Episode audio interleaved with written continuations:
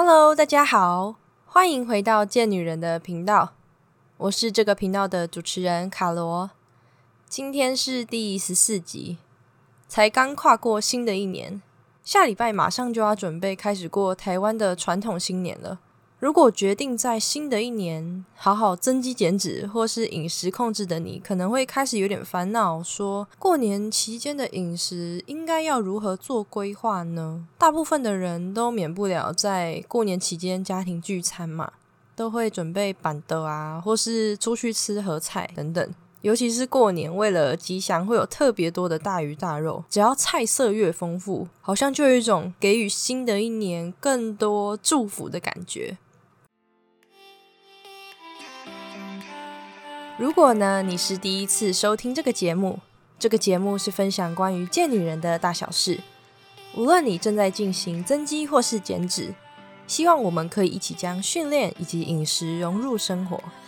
那如果说你是最近有规划想踏入健身这个行列，希望透过我的分享，能够让你不害怕健身，然后爱上健身。那么节目就准备要正式开始喽。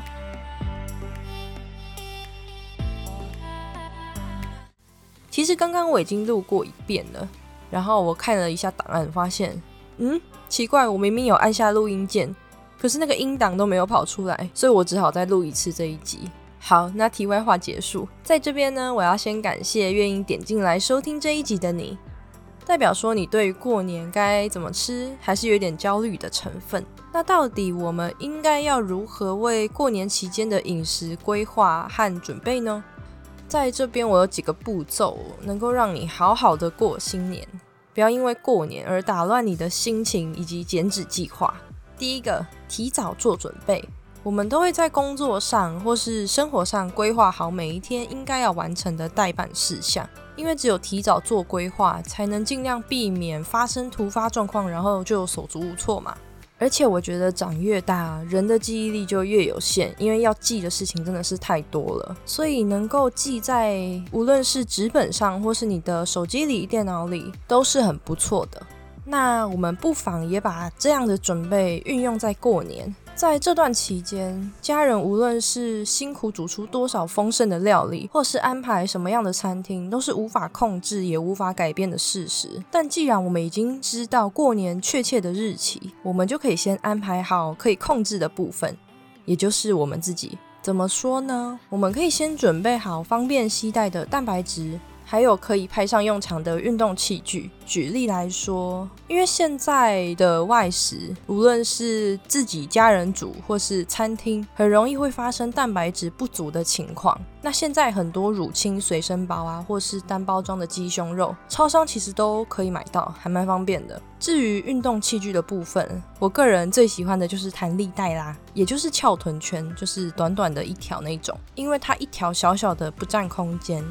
就很适合在回阿公阿妈家的时候，在房间进行阻力训练。虽然说效果不一定能够比得上在健身房，但是你可以试试看哦。在运动的过程，真的会不断提醒自己的身体和心灵，现在其实跟平常是没有两样的。然后就可以慢慢的达到一个可以吃，但不会想随便乱吃的状态。第二，板豆时先吃青菜，然后嗑瓜子的时候改吃健康零食。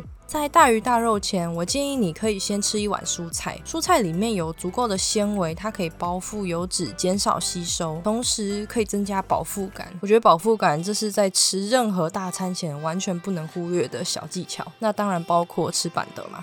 而我相信，一桌再怎么样粗糙的年夜饭，至少还是会有一种青菜的，像是那种象征长长久久还有长寿的常年菜啊，就很常在过年出现。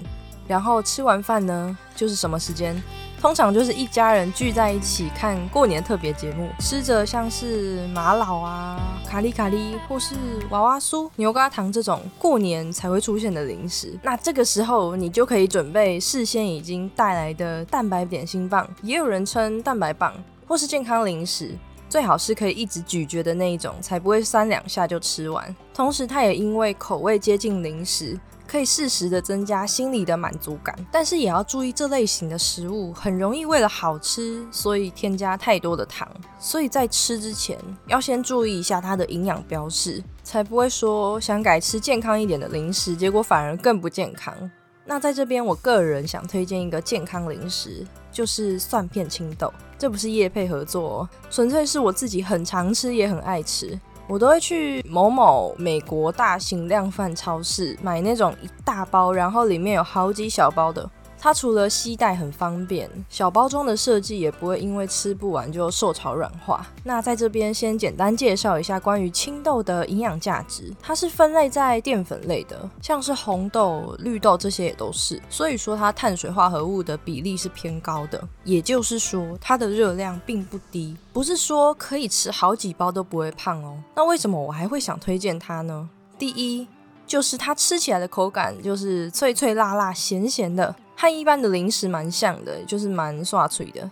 那第二就是青豆，除了有丰富的纤维素，它还有大量的矿物质，像是钾、镁、铜、铁这些，可以增加记忆力和消除水肿。好，介绍结束。所以说，比起那些高油脂、高糖分、比较没什么营养的饼干，青豆会是更适合和家人一起在电视前面享用的健康点心。三。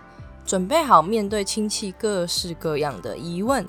过年的时候，亲戚可能见你劈头就问感情啊、生活啊、工作怎么样怎么样啊。等这些都问过之后，在无聊的时间或是在看电视的时候，就会问你说：“哎，你刚刚为什么要一直拿磅秤呢？或是你这个时候干嘛吃蛋白棒？”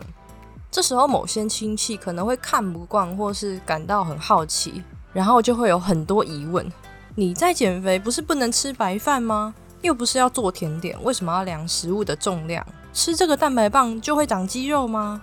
不断的挖苦或是质疑你的饮食，还告诉你说怎么样才是对的。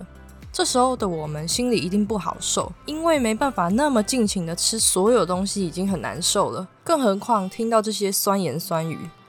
我想告诉你，这些声音都源自于他们对食物的认知不同所造成。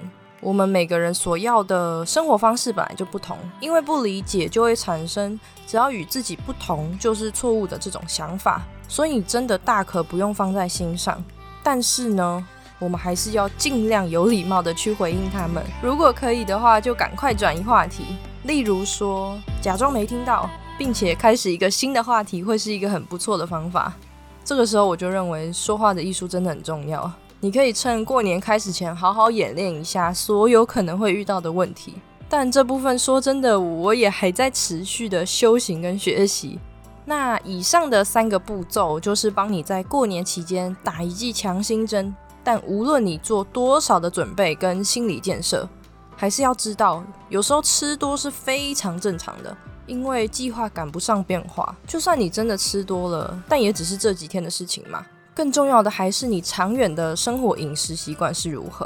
有些人在即将面临到的节日聚餐前，会选择节食，或是很克制的吃东西，认为说好像这样才能够应付接下来的大餐。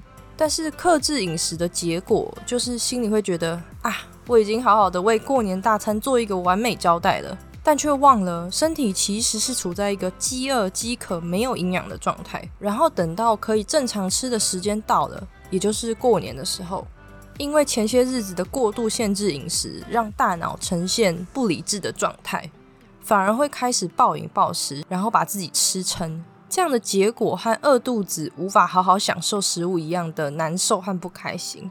我们不需要把过年跟大吃大喝绑在一起。因为不一定要是这样的嘛，我们仍然可以好好的享受美食。我知道整个家庭聚在一起的时候，聚餐一定会增加，食物上的选择会变得很丰富，吃的分量也可能会比平常更多。在吃饭当下，我们可能会因为要跟家人社交，可能会因为美好的气氛不自觉的一直吃，但这些都不代表要把自己吃撑、吃难受，或是吃到吐。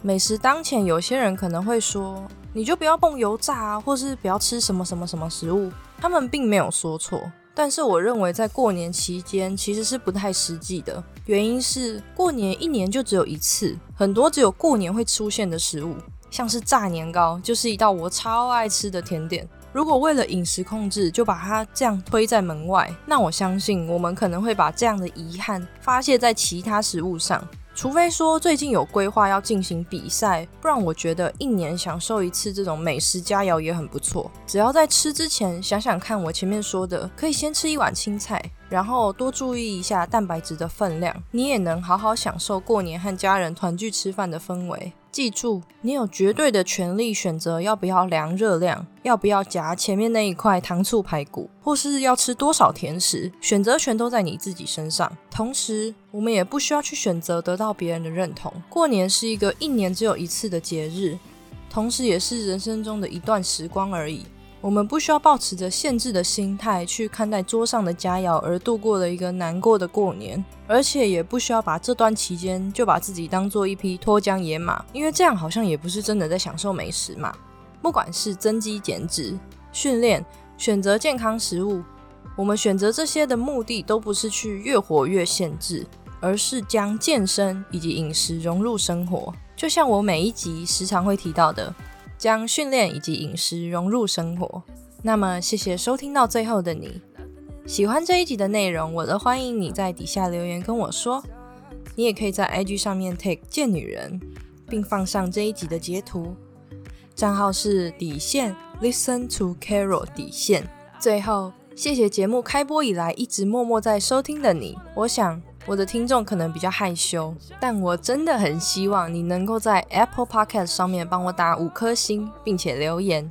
你可以告诉我对你来说最有感触或是有收获的地方，然后标注是哪一集。这对我来说会是一个很大很大的鼓励，而且这样我也会知道我有帮助到你，然后更有动力创造出更好的内容哦。最后的最后，你一定要记得，You can be strong and sexy。那我们就下次再见喽。